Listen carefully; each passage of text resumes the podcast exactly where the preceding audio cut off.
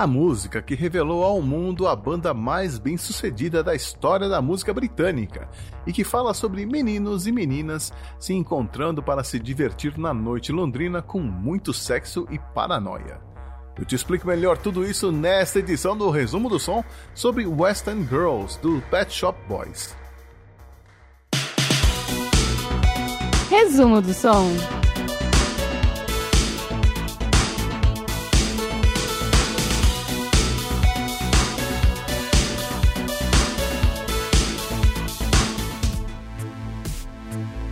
A história de hoje começa muito longe da Inglaterra, quando o New Tenant era um jornalista e editor que trabalhava na revista inglesa Smash Hits desde o começo dos anos 80. Em 1983, ele fez uma viagem a trabalho para Nova York a fim de entrevistar o grupo The Police.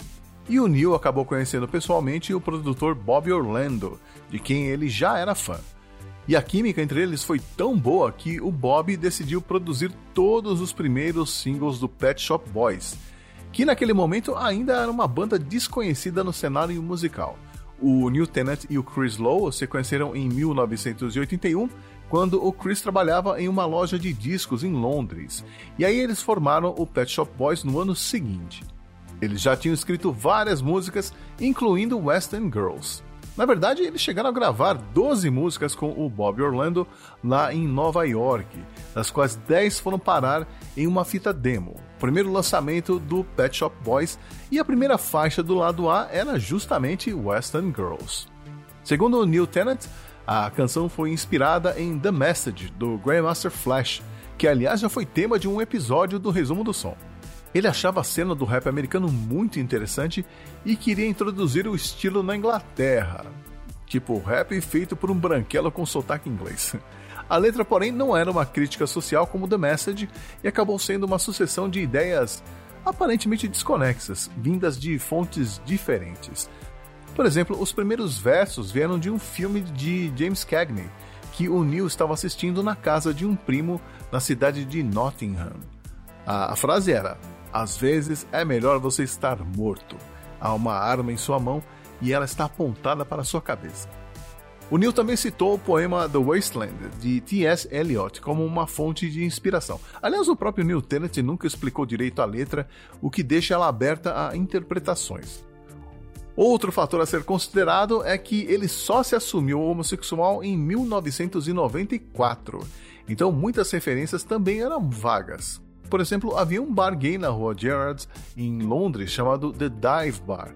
E na letra da música é mencionado um dive bar, mas não fica claro se trechos da música se referem aos frequentadores do bar, que fechou em 2004, ou a cena noturna em Londres de modo geral. Não preciso nem dizer que assim que o Neil tentou soltar as rimas no estúdio, percebeu que não levava jeito para rapper, então ele resolveu simplesmente declamar os versos e cantar apenas o refrão. Essa versão, produzida pelo Bob Orlando, lançada em abril de 1984, acabou fazendo sucesso apenas na cena de clubes noturnos nos Estados Unidos, mais especificamente em Los Angeles e São Francisco, e também na França e Bélgica, mas não no Reino Unido, onde só chegou em cópias importadas. O detalhe interessante dessa versão é que o Bob Orlando tocou a maior parte dos instrumentos na gravação. Ele inclusive copiou um trecho de bateria da música Billie Jean do Michael Jackson.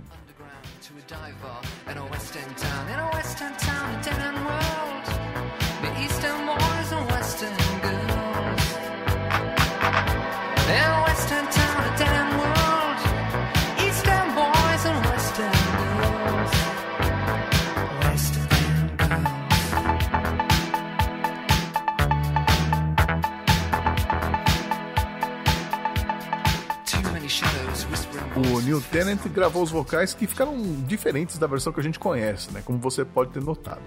Mas além disso, a letra também era um pouco diferente. Havia até uma frase mencionando o Joseph Stalin, o líder da União Soviética.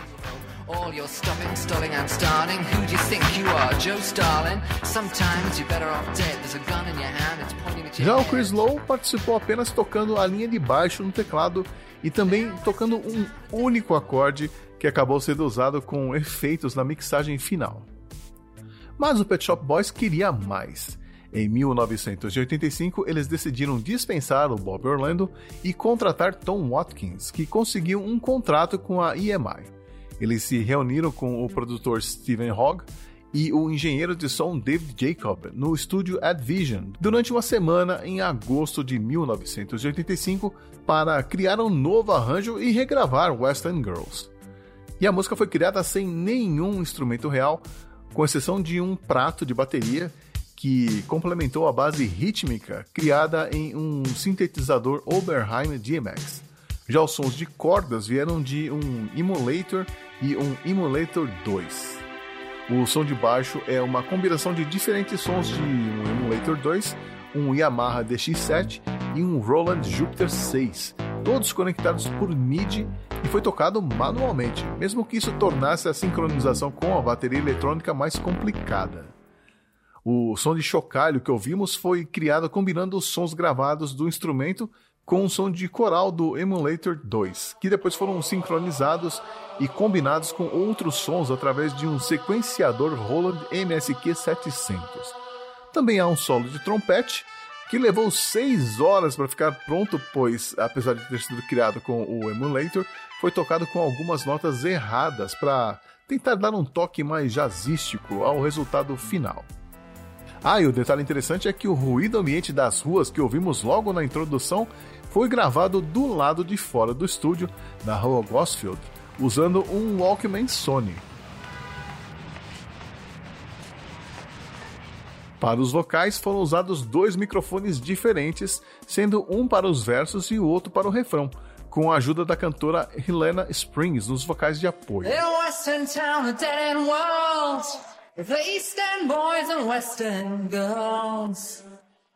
West Girls. Partes desses vocais foram processados no emulator para serem inseridos em determinados trechos da música. Essa nova versão foi lançada em 28 de outubro de 1985 e chegou ao topo das paradas no Reino Unido e nos Estados Unidos, respectivamente em janeiro e maio de 1986. O videoclipe foi filmado em Londres e mostra a dupla passeando pela cidade, nada demais. Porém, ele foi exibido milhares de vezes na MTV, o que contribuiu para a popularidade da dupla nos Estados Unidos. Como o Pet Shop Boys só começou a fazer turnês em 1989, as suas apresentações eram limitadas a aparições na TV europeia e outros eventos.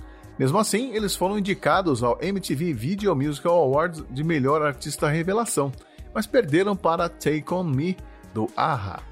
O primeiro álbum do Pet Shop Boys também demoraria a chegar às lojas, o que aconteceria apenas em março de 1986, meses após o lançamento do compacto The West End Girls, e foi batizado de Please para que os fãs pudessem entrar nas lojas de disco e pedir o novo álbum do Pet Shop Boys, por favor.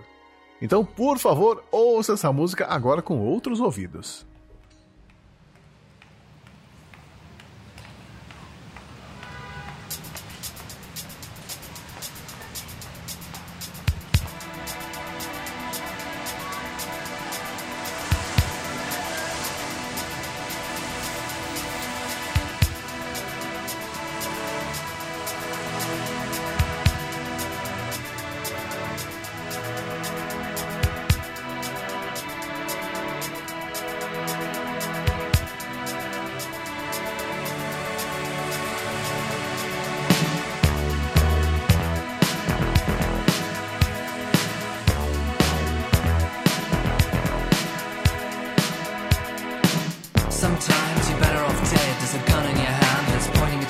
you think you're mad, too unstable, kicking in chairs and knocking down tables in a restaurant in a West End town. Call the police, there's a madman around, running down underground to a dive bar in a West End town.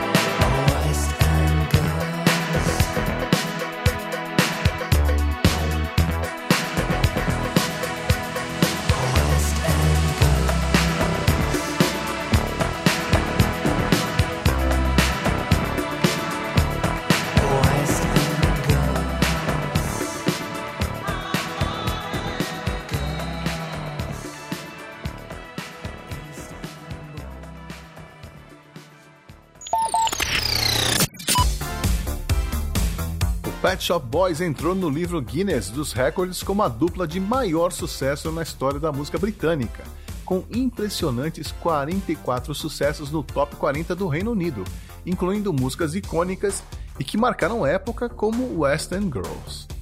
O jornal The Guardian, inclusive, classificou West End Girls em primeiro lugar em sua lista das 100 melhores músicas que chegaram ao topo das paradas do Reino Unido de todos os tempos, que foi publicada em 2020. A dupla já vendeu mais de 100 milhões de discos em todo o mundo e ganhou diversos prêmios e indicações, incluindo quatro Brit Awards e seis indicações ao Grammy a dupla continua em atividade, tendo lançado um disco com músicas inéditas em 2020, que aliás é muito bom, e também continua fazendo turnês ao redor do mundo e vai estar aqui em São Paulo participando do Primavera Sound daqui três dias. Eu sou o X, espero ver você por aqui de novo no mês que vem, quando eu volto para contar outra história de um outro hit dos anos 80. Um abraço.